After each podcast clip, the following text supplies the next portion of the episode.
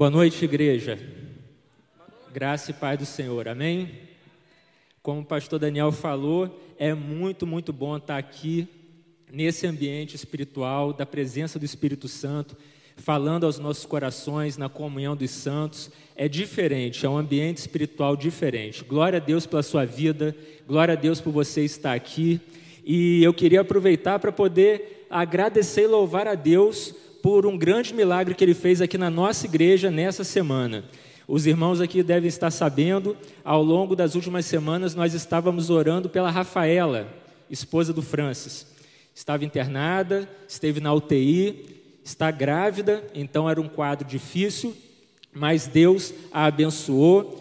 Deus atirou da UTI, atirou do hospital e ontem, não foi isso? Ela teve alta para a glória de Deus. Você pode dar um aplauso ao Senhor pelo milagre que ele fez na vida da Rafaela? Amém. Glória a Deus.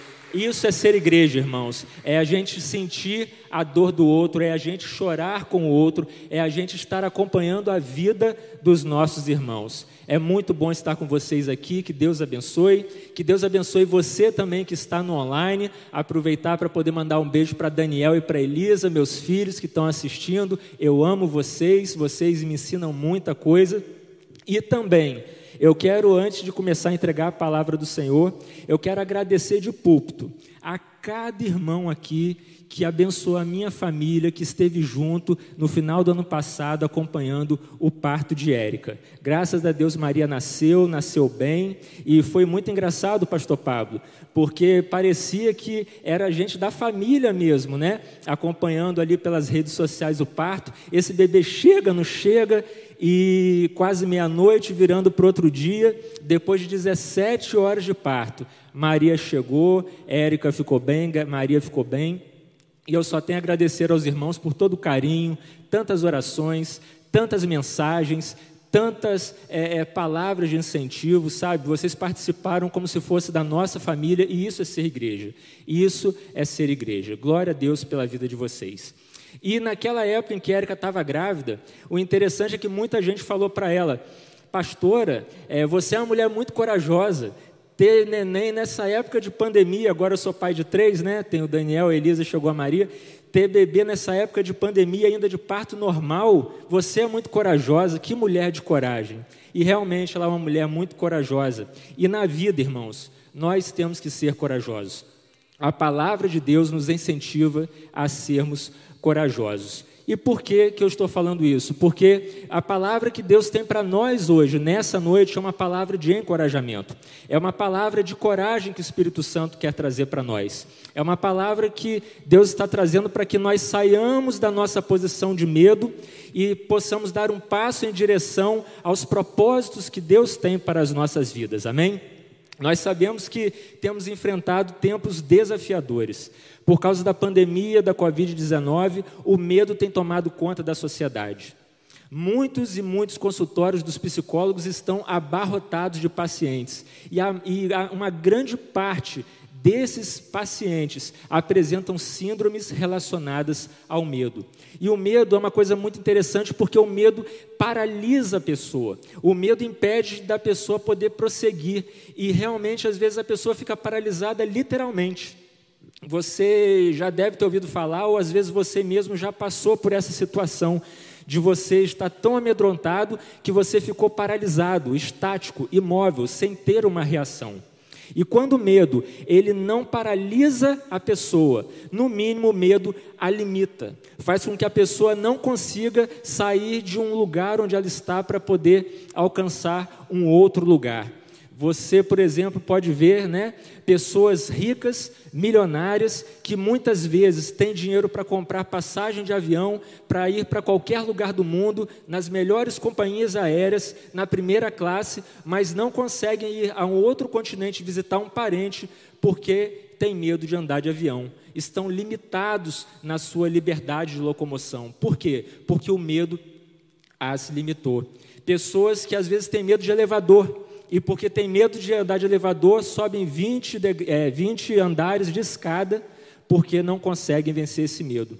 Você imagina, irmão, minha irmã, um médico, um profissional da saúde, que começa a apresentar medo de é, sangue, é, no mínimo, esse médico vai ter que fazer um tratamento, talvez tenha que mudar de carreira. Porque na primeira vez em que ele observar uma pessoa sangrando na sua frente no hospital, quando ele tiver que fazer um curativo, ele vai desmaiar ou ele vai sair fugindo.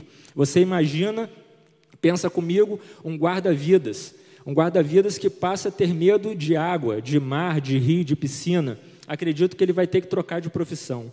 Então, é, o medo faz com que as pessoas não vivam na sua plenitude, com que elas não vivam tudo aquilo que Deus tem para elas, não cumpram o seu papel na sociedade. E isso se aplica para nós, se aplica para mim e se aplica para você, cristão, nós servos de Jesus.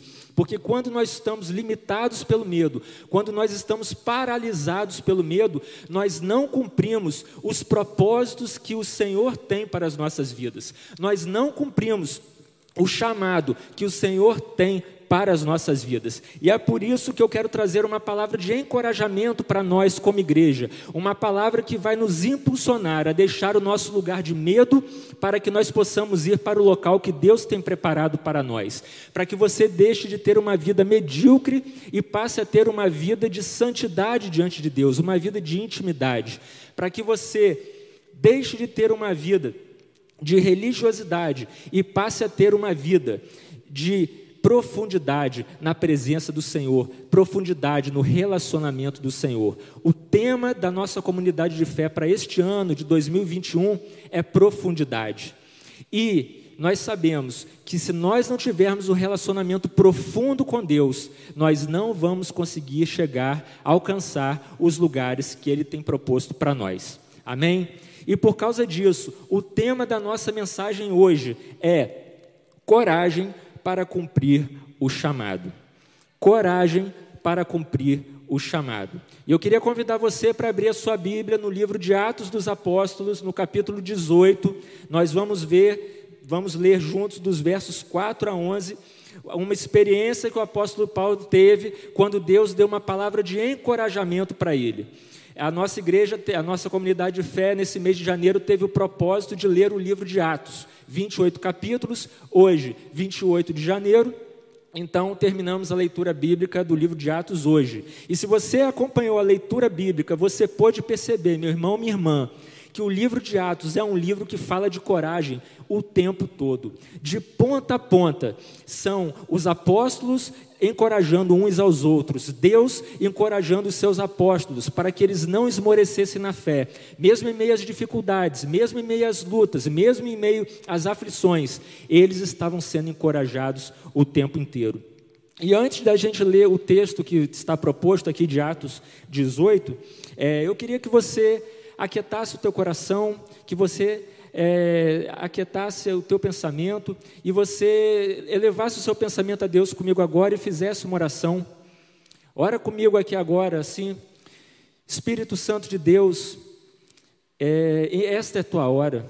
Eu peço para que o Senhor ilumine a minha mente, para que eu possa entender tudo aquilo que o Senhor tem para me ensinar nesta noite.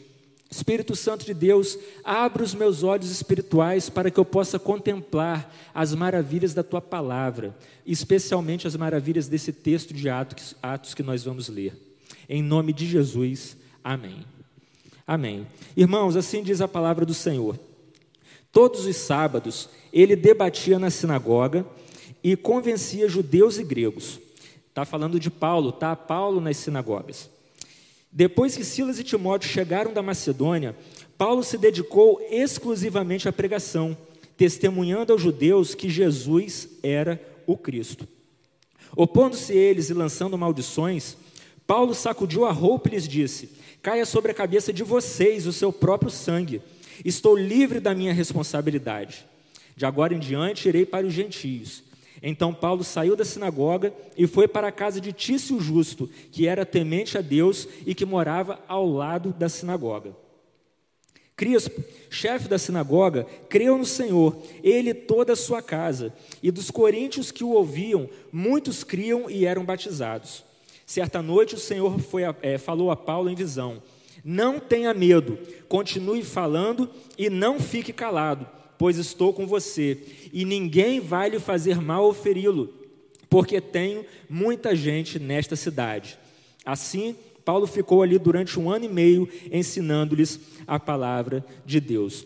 Meus irmãos, o apóstolo Paulo, ele tinha um propósito para a vida dele. Ele sabia quem o havia chamado e ele sabia o propósito para o qual ele havia chamado. Todos nós sabemos que o apóstolo Paulo era um perseguidor dos cristãos e no caminho para Damasco ele teve um encontro com Jesus, um encontro que mudou a sua vida para sempre, porque além dele aceitar a Jesus Cristo como Senhor da sua vida, ele deixou de ser perseguidor para ser até perseguido, porque ele entendeu que Deus estava estava chamando ele para um propósito específico de ser um pregador da palavra, um pastor, um apóstolo, um missionário, um evangelista e assim por diante.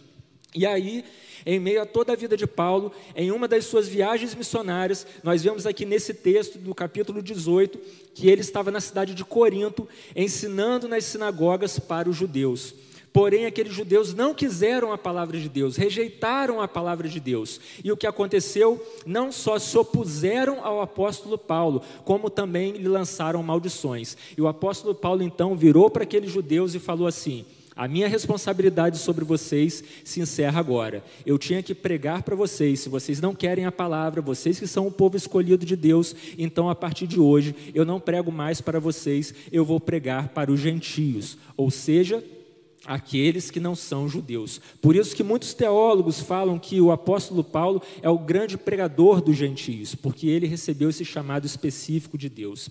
E aí, logo depois, no meio da noite, numa visão, provavelmente num sonho, enquanto o apóstolo, o apóstolo Paulo dormia, o Senhor visitou o apóstolo Paulo e falou essas palavras para ele de encorajamento: Não tenha medo, é, continue falando e não fique calado pois estou com você e ninguém vai lhe fazer mal ou feri-lo, porque tenho muita gente nesta cidade. E aí, meu irmão, minha irmã, baseado nesse texto, eu quero que você acompanhe comigo aqui o raciocínio, para trazer para cada um de nós nessa noite três palavras de encorajamento que Deus tem para as nossas vidas. E o primeiro ponto, a primeira palavra de encorajamento que o Espírito Santo de Deus tem para você e para mim é: Tenha coragem para cumprir o chamado. Deus te escolheu. Tenha coragem para cumprir o chamado. Deus te escolheu. Meu irmão, minha irmã, eu creio que Deus tem dois tipos de chamados para a vida do ser humano: um chamado geral e um chamado especial ou específico, como você queira dizer. O chamado geral é aquele para todo ser humano, para toda humanidade, que todos se arrependam dos seus pecados e aceitem a Jesus Cristo como seu único, suficiente Senhor e Salvador de suas vidas que todos sigam aquilo que está escrito na palavra de Deus, que todos leiam a Bíblia, que todos orem, que sejamos pessoas honestas, que falemos a verdade, que nós façamos boas obras e assim por diante. Isso é um chamado geral de Deus para todo ser humano. Mas eu acredito também que Deus tem um chamado específico para cada um de nós. E é por isso que Uns são chamados para serem pastores, outros são chamados para serem cozinheiros, outros são chamados para serem engenheiros e assim por diante. E no final das contas, Deus, que rege todas as coisas, que rege toda a história, junta tudo para louvor e glória dele. Cada um é diferente do outro. Não tem ninguém igual. Cada um tem uma íris diferente, tem o que? Uma digital diferente. Cada pessoa tem a sua personalidade, tem as suas características próprias, os seus dons, os seus talentos, e Deus usa isso. Você pega, por exemplo, irmãos, filhos do mesmo pai, da mesma mãe, que nasceram e vivem na mesma casa, dormem no mesmo quarto, têm a mesma criação, estudam na mesma escola, e mesmo assim, um é totalmente diferente do outro. Porque Deus fez assim, Ele quis fazer assim, para depois juntar tudo para a glória dele. E nós vemos aqui, meu irmão, minha irmã, que é, o apóstolo Paulo foi escolhido por Deus para pregar entre, os gentios, por quê? Porque ele tinha um chamado especial que era para aquilo. Mas o apóstolo Paulo não foi o único chamado por Deus. Deus também chamou outras pessoas com chamados específicos, em situações diferentes da vida e em chamados diferentes. Você pega, por exemplo, Abraão. Abraão ele estava no meio da família dele, numa hora de tranquilidade, quando Deus apareceu e falou: Abraão, na época era Abrão ainda, sai da tua casa, sai da tua terra, da, meio da tua parentela, da tua casa, da tua família, vai para uma terra que eu te mostrarei e ser tu uma bênção, e farei de você uma grande nação. E mesmo sem saber para onde ia, Abraão creu e saiu para cumprir o chamado de Deus. Por quê? Era um homem de coragem, um homem que sabia quem o estava chamando, sabia que quem o chamava era Deus. Moisés já foi chamado numa situação diferente. Moisés, idoso, estava trabalhando, estava apacentando o rebanho do seu sogro Jetro, quando de repente ele se depara com um arbusto que queimava, mas não se consumia. E do meio daquele fogo do arbusto, o Deus falou com ele e disse: Moisés, eu vou te levantar para você ser o libertador do meu povo, para tirá-los da escravidão do Egito. Aí você vai para Josué. Josué teve um chamado numa situação diferente, de uma maneira diferente. Josué ele foi chamado depois de um velório e de um sepultamento. Moisés havia acabado de morrer, o povo tinha acabado de fazer o velório dele, o sepultamento. E aí o que aconteceu? Deus virou para ele e falou: Josué, agora é contigo. Moisés morreu, você vai assumir. Pega esse povo, lidera, atravessa o Rio Jordão e vai lá até a terra de Canaã e conquista aquela terra no meu nome. Samuel era uma criança, estava dormindo quando Deus o chamou. E quando o Senhor falou: Samuel, Samuel, Samuel respondeu: Eis-me aqui, Senhor, fala que o teu servo ouve. E então Deus levou uma palavra para Samuel de juízo contra a família do profeta Eli. Pedro, no Novo Testamento, ele estava pescando, quando Jesus virou para ele e falou: Pedro, você é pescador de peixes, mas a partir de agora você vai se tornar pescador de homens. E assim nós vamos ver na Bíblia que várias pessoas tiveram vários tipos de chamado. E eu tenho a dizer para você, meu irmão, minha irmã, que você também tem um chamado específico de Deus para a sua vida, que Deus quer cumprir propósitos específicos na sua vida. Agora, depende de você sair do seu lugar de medo, do seu lugar de limitação, de paralisia e dar um passo de coragem na, frente, na, na, na direção de Deus. Para quê? Para que você entenda que foi quem te escolheu. E se Deus te escolheu, ele não erra, então ele escolheu a pessoa certa para aquela obra. Vamos voltar aqui, meu irmão, para o texto. O texto fala aqui de Atos, é, no capítulo, no versículo 6, opondo-se eles e lançando maldições, Paulo sacudiu a roupa e lhes disse: Caia sobre a cabeça de vocês o seu próprio sangue. Estou livre da minha responsabilidade, de agora em diante irei para os gentios. Veja que o apóstolo Paulo passou por muitas dificuldades, mas teve coragem para lançar uma palavra de juízo sobre os judeus e também para continuar a pregar para os gentios. E da mesma maneira que Paulo teve dificuldades, todos aqueles outros dos quais nós falamos aqui agora há pouco também tiveram dificuldades. Abraão peregrinou de deserto em deserto, morando em tendas, como nômade, sem ter um lugar fixo para morar. Ele ficou uma vida inteira esperando o filho da promessa. Depois, esse mesmo filho ele foi colocado à prova para que entregasse esse filho nas mãos de Deus. Ele viu a morte da sua esposa Sara, teve que guerrear para poder resgatar o sobrinho dele, Ló. Mas, mesmo em meio a essas dificuldades, Abraão sabia que não podia desanimar, ele não teve medo, ele não desanimou, porque ele era um homem de coragem, ele sabia quem tinha chamado ele. Ele sabia que Deus o havia chamado. Moisés também enfrentou muitas dificuldades. Primeiro, ele não tinha como falar direito porque ele tinha problema na língua, não tinha como se expressar muito bem. Depois, ele teve que encarar Faraó, mesmo depois de muitas pragas. Faraó não queria libertar o povo de Deus. Quando ele conseguiu libertar o povo de Deus, se viu encurralado entre o exército de Faraó e o Mar Vermelho. Depois que atravessou o Mar Vermelho, Moisés passou por mais dificuldades no deserto. O povo, na primeira hora em que era tentado ali, ou que tinha alguma dificuldade, já queria voltar para o Egito, para a escravidão. Ele peregrinou por 40 anos e nem chegou a entrar na terra prometida mas porque era um homem de coragem, porque sabia que Deus o havia escolhido para aquela obra, não desanimou, não desistiu, não teve medo e prosseguiu para tomar posse daquele lugar que Deus tinha para ele, para cumprir o chamado que Deus tinha para ele. Meu irmão, minha irmã, Deus te chama para viver uma vida plena nele, sem que o medo o limite. Deus te chama para uma vida de coragem, para cumprir os propósitos dele. Amém? E aí você pode falar comigo, mas Clóvis, você não conhece a minha história, você não sabe a minha vida, você não sabe por tudo aquilo que eu passei. Deixa eu te contar uma coisa. A primeira igreja batista de Atlanta, nos Estados Unidos, foi pastoreada durante muitos anos por um pastor chamado Charles Stanley. Esse pastor era um grande escritor, ele escreveu muitos livros evangélicos, best-sellers, e era uma pessoa de muita visão. Deus usou poderosamente no reino. No final da década de 70, início de 80, quando nem havia internet, o pastor Charles Stanley já estava em, dezenas de países mundo afora, pregando a palavra de Deus através de programas de rádio e de televisão que eram traduzidos naquela época. E você pode achar que a vida dele foi uma vida fácil, mas não, não foi. Ele nasceu numa época muito difícil lá nos Estados Unidos, na época da Grande Depressão, depois da quebra da Bolsa de Nova York, no início do, do século passado. Viveu numa infância muito pobre, no lugar do interior dos Estados Unidos, numa área rural. O pai dele morreu quando ele ainda não tinha nem um ano. A mãe dele, quando casou de novo, casou mal, porque esse segundo marido a agredia física, verbal e emocionalmente. Chegou a agredir o próprio Charles Stanley, quando ele era ainda adolescente, deu um tapa no rosto dele. Logo cedo ele teve que trabalhar para poder conseguir sustento para a casa dele.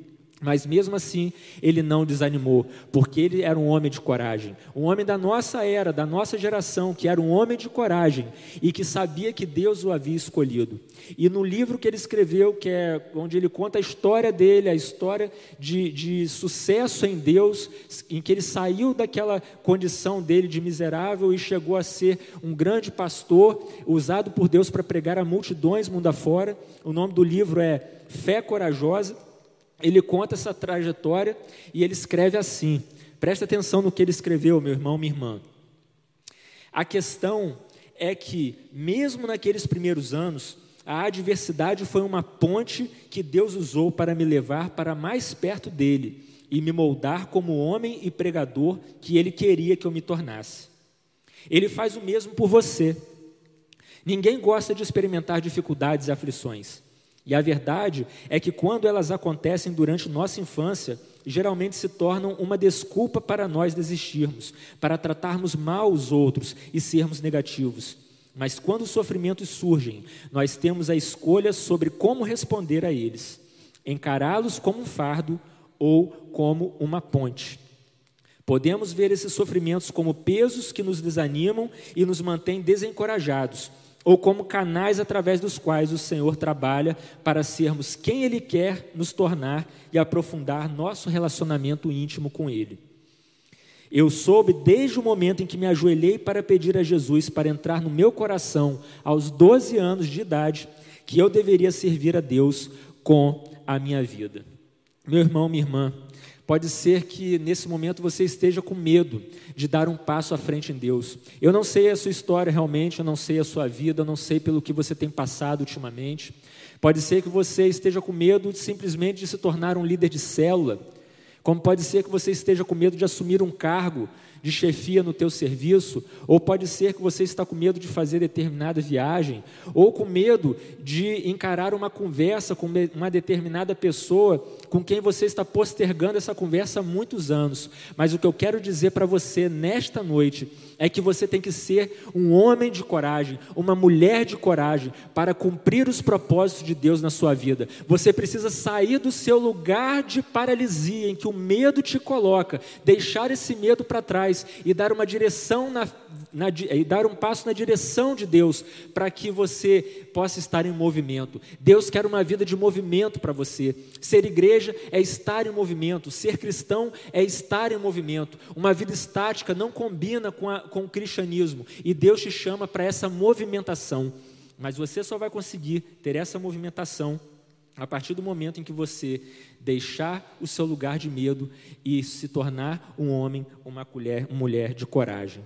Coragem, meu irmão, minha irmã, Deus te escolheu. Então, esse foi o primeiro ponto. O primeiro ponto, a primeira palavra de encorajamento que o Espírito Santo de Deus queria trazer para você nesta noite. Tenha coragem para cumprir o chamado, Deus te escolheu. E a segunda palavra de encorajamento, a segunda palavra que o Espírito Santo quer trazer para você nessa noite, eu quero que você pegue isso no teu espírito, que você guarde com você, é: tenha coragem para cumprir o chamado.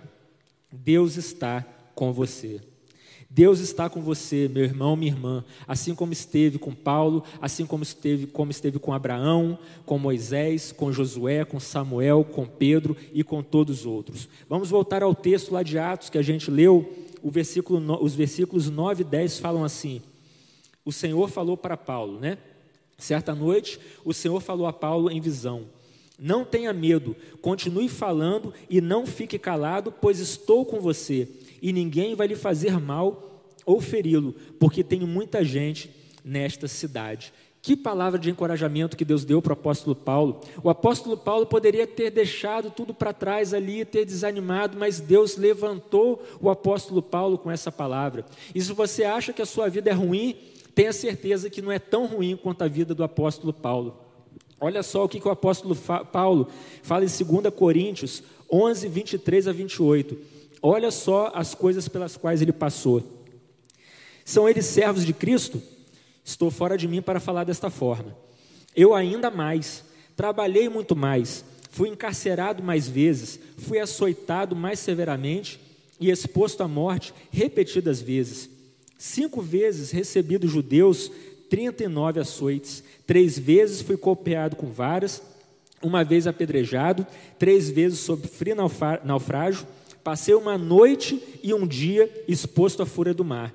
Estive continuamente viajando de uma parte a outra. Enfrentei perigos nos rios, perigos de assaltantes, perigos dos meus compatriotas, perigos dos gentios, perigos na cidade, perigos no deserto, perigos no mar e perigos dos falsos irmãos. Trabalhei arduamente.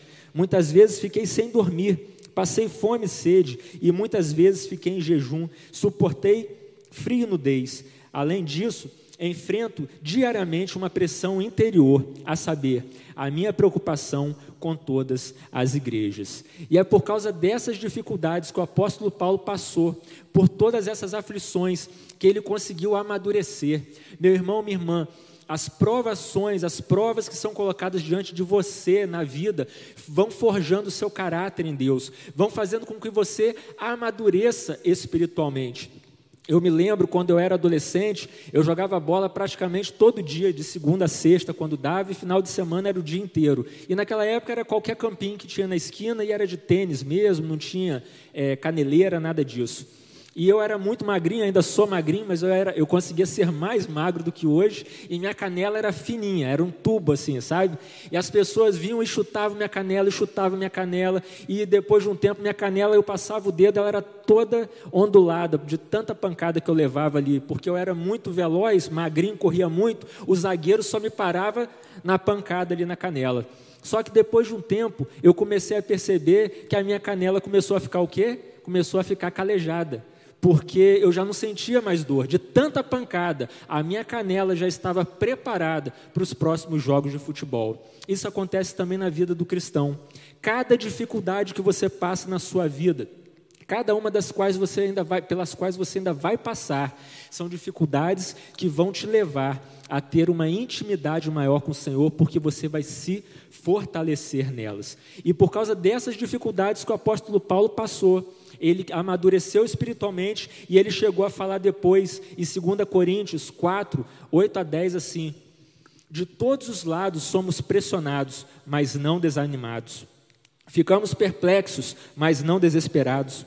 Somos perseguidos, mas não abandonados. Abatidos, mas não destruídos. Trazemos sempre em nosso corpo o morrer de Jesus, para que a vida de Jesus também seja revelada em nosso corpo. Que testemunho lindo do apóstolo Paulo, poder de chegar depois de tanto sofrimento e falar uma coisa dessas.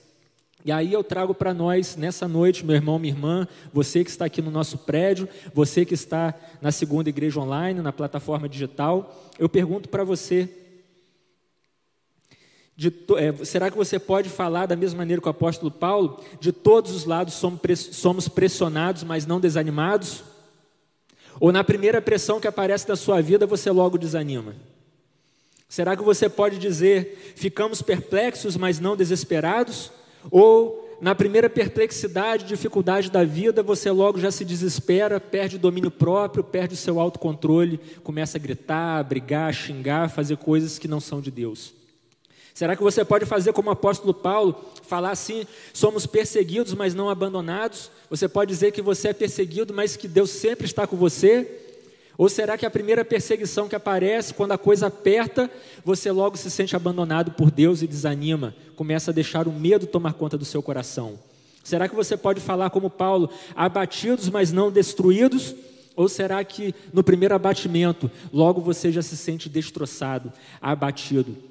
Meu irmão, minha irmã, a partir de tudo isso que lemos, eu pergunto a você: você tem sido um homem ou uma mulher de coragem? Você tem tido a consciência de que Deus está com você e te chamou para um propósito específico? Coragem, Deus está contigo. Coragem, Deus está contigo. Não desanime, não fique com medo, porque você não está sozinho. A pessoa que está com você é nada mais, nada menos do que Deus. Criador do universo, do céu e da terra, aquele que ressuscitou a Jesus dos mortos e que tem poder para fazer qualquer coisa, inclusive te encorajar e te fortalecer, para quê? Para que você possa cumprir os propósitos que Deus tem para a sua vida. Amém? Pedro, Paulo, Abraão, Moisés, todos eles tiveram momentos de dificuldade, mas todos eles sabiam que Deus estava com eles. Talvez, meu irmão, minha irmã, o medo tenha te paralisado de tal forma que você é, não esteja conseguindo dar continuidade a coisas que Deus já compartilhou com você, que você já começou a fazer espiritualmente talvez evangelizar um vizinho, talvez abrir um novo empreendimento, mas eu quero dizer para você que a palavra que Deus tem hoje para você é de coragem. Deus está contigo. E eu queria trazer para você uma ilustração, né, que é uma ilustração que reflete muito bem isso de que Deus está com você. Num determinado país aí, em outro continente, um pai sempre falava para o seu filho: Filho, eu sempre estarei ao seu lado. E aí o filho, tudo bem, pai, eu acredito em você, eu sei que você não quebra suas promessas. E um determinado dia, aquele filho foi para a escola e o pai foi para o trabalho. Só que houve um grande terremoto. E naquele terremoto, o pai ficou sabendo que a escola do filho tinha sido atingida e ele correu para lá para poder ver o que tinha acontecido e realmente ele viu aquela escola destruída. E ele começou a ajudar os bombeiros a, re, a, retirar aqueles escombros, gritando: Filho, você está aí, filho, você está aí. E ininterruptamente, incansavelmente, ele foi tirando aqueles escombros. E os bombeiros chegaram a falar com ele: Olha, para um pouco, descansa um pouco, para você depois continuar. Mas a promessa dele ao filho, de que ele sempre estaria ao lado do filho, o incentivava, o motivava a continuar a tirar os escombros. Até que em determinado momento, Aquele pai chamou pelo filho e o filho respondeu: Pai, nós estamos aqui, nós estamos todos salvos. E o pai perguntou: Filho, você está com quem? Estou com todos os meus colegas de classe. O que tinha acontecido é que aquela, aquela turma tinha ficado protegida, tinha ficado protegida num vão entre duas pilastras ali da, da, da escola. E depois daquelas crianças serem retiradas, passarem pelos paramédicos, que viram que eles não tinham praticamente ferimento nenhum, o filho daquele pai foi chamado para dar uma entrevista na televisão. E a primeira coisa que o repórter perguntou foi: é, Menino, você não sentiu medo em algum momento? E aquele garoto respondeu: Não, não senti nenhum medo. Toda hora eu falava para os meus amigos: olha, vocês não precisam sentir medo, porque meu pai prometeu que estaria sempre comigo, e o meu pai nunca quebra a sua promessa. Assim é Deus para conosco, meu irmão. Deus não quebra as suas promessas. Se Ele prometeu que Ele está contigo, que Ele é contigo, Ele vai continuar contigo, não somente por um determinado momento, mas para sempre, por toda a eternidade. Olha só que lindo que Isaías 41, 10 fala para mim e para você. Por isso não tema, pois estou com você. Não tenha medo, pois, pois sou o seu Deus. Eu fortalecerei e o ajudarei. Eu segurarei com a minha mão direita vitoriosa. Amém? Coragem, Deus está com você. Então, nessa noite, nós já aprendemos de Deus que nós temos que ser pessoas de coragem para cumprir o propósito, porque foi Deus quem nos escolheu. Nós já aprendemos também que devemos ser pessoas de coragem para cumprir o propósito de Deus, porque Deus está conosco, nós não estamos sozinhos. E agora, o terceiro ponto que eu quero passar para você é que você tem que ter coragem para cumprir o chamado. Deus não te abandona. Tenha coragem para cumprir o chamado. Deus não te abandona. Amém? Deus não te abandona jamais, meu irmão, minha irmã, não te abandona nunca.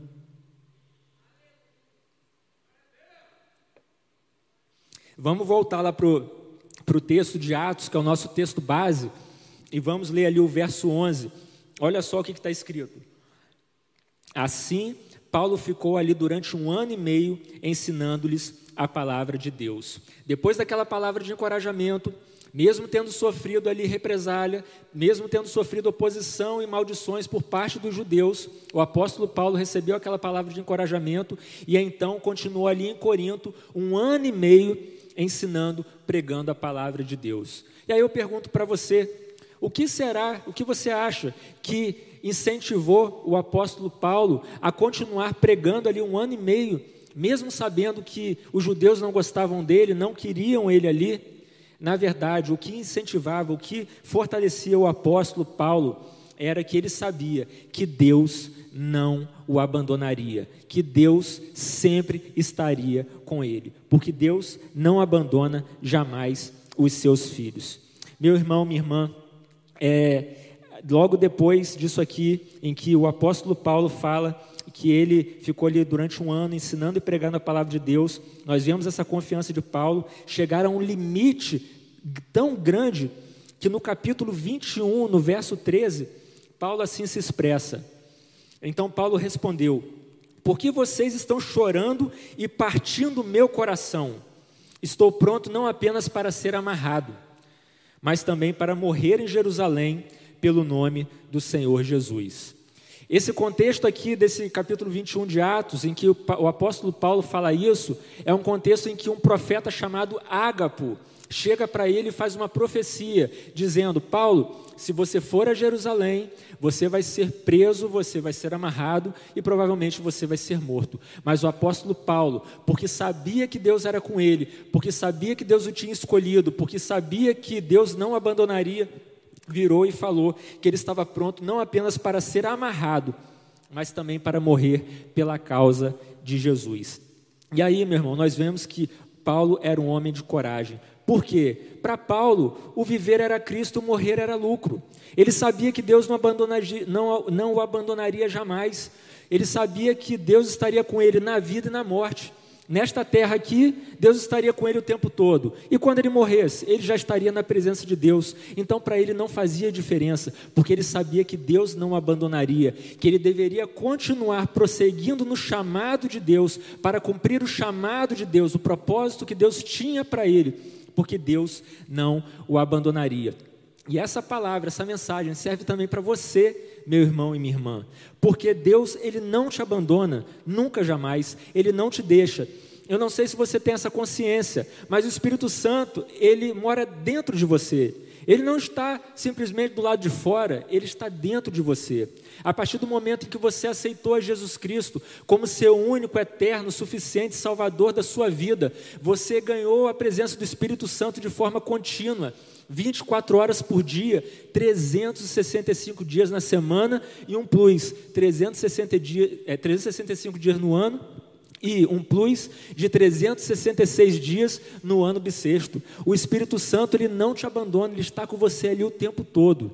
Infelizmente eu tenho que falar para você que está aqui nesse prédio ou que está assistindo online, que se você ainda não aceitou a Jesus, você não tem o Espírito Santo o tempo todo dentro de você. Mas você tem a oportunidade hoje de quê? De se arrepender dos seus pecados, de entender que por você mesmo você não tem condição de alcançar a salvação da sua alma, você precisa da graça salvadora de Jesus e basta que você se arrependa dos seus pecados, creia em Jesus como seu Salvador e no seu coração com sinceridade faça uma oração simples pedindo: Jesus Cristo, entra no meu coração, lava os meus pecados, me perdoa dos meus pecados e me dá a vida eterna. Eu entrego hoje a minha vida a Ti e quero que o Senhor seja o meu Senhor e o meu Salvador. Pronto, se você fizer isso de coração, com sinceridade, nessa mesma hora o Espírito Santo vai estar com você.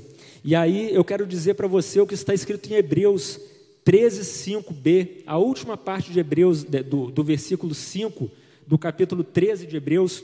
Olha que palavra linda que Deus dá para nós, porque Deus mesmo disse: Nunca o deixarei, nunca o abandonarei, nunca o deixarei, nunca o abandonarei. Esse versículo é muito lindo. No Semente de Vida, nós, ensinamos para as crianças esse versículo: Nunca te deixarei, nunca jamais te desampararei. Para quê? Para que aquelas crianças elas saibam que, mesmo quando se sentirem sozinhas, mesmo que se sintam abandonadas até pelos pais, Deus, que é o Pai maior, o Pai celeste, nunca as abandonará, nunca jamais as deixará. E essa palavra não é só para aquelas crianças do semente de vida, para quem a gente ensina a Bíblia, também é para nós, igreja de Jesus Cristo hoje. Tem em sua mente que você tem que ser um homem, uma mulher de coragem para cumprir o propósito de Deus na sua vida e que Deus não te abandona jamais, Ele não te deixa jamais. Pode ser, meu irmão, minha irmã, que você esteja se sentindo só e não tenha coragem para cumprir aquilo que Deus já colocou para você. Pode ser que você entenda que o, o, o propósito de Deus para a sua vida é um propósito muito difícil, você não vai conseguir fazer sozinho. Você se sente às vezes até abandonado por Deus. Não pense isso, tira isso do seu coração. A palavra de Deus, que é verdadeira, que não falha jamais, ela te garante. Nós lemos aqui agora, Hebreus 13, 5b. Deus mesmo disse para o povo dele, fala para você nessa noite: nunca o deixarei, nunca jamais o abandonarei. Nós temos passado por tempos difíceis, como eu falei, por causa da pandemia. Nós temos tido, às vezes, medo de pegar Covid, depois medo de ficar com sequela da Covid, medo de é, perdermos alguém por conta desse coronavírus, medo do desemprego, a situação não está boa para ninguém, medo de não termos dinheiro para pagarmos as contas, colocar comida dentro de casa, o medo, ele às vezes paralisa as pessoas, mas nós devemos nos mover não por medo, mas por propósito em Deus. Nós devemos nos mover no propósito de que Deus não nos abandona. E se Ele não nos abandona, se Ele está sempre conosco, nós podemos crer que Ele é quem vai nos proteger. Conta a história de uma tribo indígena no interior de um país aqui da, da América das Américas, em que há um ritual de passagem entre a infância e a fase adulta. Toda vez que um jovenzinho já estava para sair da fase de infância e chegar à fase adulta, qual era a cultura daquela tribo? Qual é a cultura daquela tribo indígena? O pai pegava o seu filho, levava para o meio da mata à noite, colocava ele sentado no chão com uma venda nos olhos para ele não enxergar nada e, aquela, e aquele garoto tinha que passar a noite toda ali, sem tirar a venda dos olhos, sem gritar, sem chamar por socorro. Se ele conseguisse fazer aquilo, ele, quando amanhecesse, seria considerado pela tribo não mais um garoto, mas sim um homem. E aquela experiência dele, ele não poderia contar para ninguém, porque cada garoto, na sua época de passar por esse comissionamento, ele, por essa transição, deveria, deveria ter a sua própria experiência. E um pai indígena pegou o seu filho em determinado dia, quando já estava na fase da transição, levou para a floresta e colocou a venda nos olhos daquele garoto e o deixou ali no meio da floresta. Aquele garoto passou a noite inteira ali, meio que amedrontado Qualquer barulho podia ser um perigo para ele, podia ser um animal que poderia atacá-lo, poderia ser um índio de uma tribo rival que poderia agredi-lo até matá-lo também, mas ele ficou firme ali até o amanhecer. E quando amanheceu, ele percebeu que já estava ficando claro e ele tirou a venda dos olhos, já tendo conseguido passar pelo ritual de iniciação para chegar à fase adulta. O que, que aconteceu? Quando ele olhou para frente, ele viu que a alguns metros estava o pai dele, que havia passado a noite inteira ali vigiando e tomando conta daquele menino. Meu irmão, minha irmã, meus irmãos, assim é Deus para conosco.